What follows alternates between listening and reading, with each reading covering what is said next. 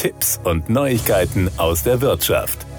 Ich kenne zugegebenermaßen keine Statistiken, aber ich könnte mir vorstellen, dass das Thema Grillen bei den Nachbarschaftsstreitigkeiten ganz weit oben steht. Franz Obst, Rechtsanwalt und Mediator und RTL-Streitschlichter, weiß, wie schnell Streit ausbrechen kann. Davon kann man ausgehen. Also ich sag mal, zunächst mal ist ja die Frage, welchen Grill nehme ich überhaupt? dann nehme ich jetzt einen Gasgrill oder nehme ich einen Holzkohlegrill? Und wenn ich jetzt einen Gasgrill nehme, dann ist es nun auch vom Grillgut abhängig, äh, ob ich jetzt die Würstchen dann wirklich tiefschwarz bräune oder ob ich die so bräune, dass ich jetzt nicht so lange darauf rumkauen muss. Während es beim Holzkohlegrill dann immer mit einer gewissen Geruchsbelästigung einhergeht und da gibt es also auch eine Fülle von Rechtsprechung, die zieht sich von Nord nach Süd und von Ost nach West und hat interessanterweise unterschiedliche Zeiten, wie oft man so grillen darf. Auf die Gerichte kann man hier ausnahmsweise kaum setzen, denn nach Auffassung des einen Gerichts darf man einmal im Monat grillen, nach Auffassung des anderen Gerichts kann man also alle Woche mal grillen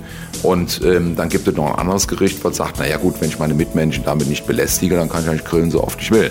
Es gibt also dummerweise keine klaren Aussagen und erst recht keine Tabellen, wo ich ablesen kann, wann ich welches Grillgut auf welchem Grill braten darf. Also, was tun?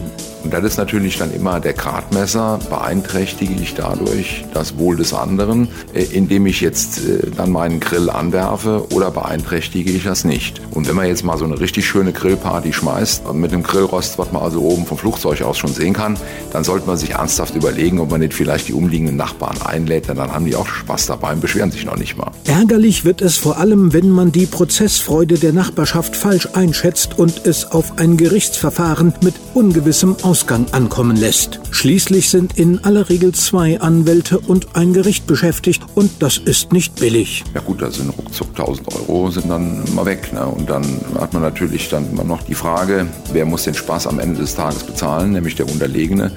Und da wissen wir beide vor Gerichten auf hoher See ist, man steht in Gottes Hand. Also das kann so und so ausgehen. Ne? Da kann man nur sagen, wohl dem, der eine Rechtsschutzversicherung abgeschlossen hat, die auch solche Streitigkeiten abdeckt. Denn spätestens beim Marsch durch die Instanzen kann man sonst jede Menge Geld vernichten.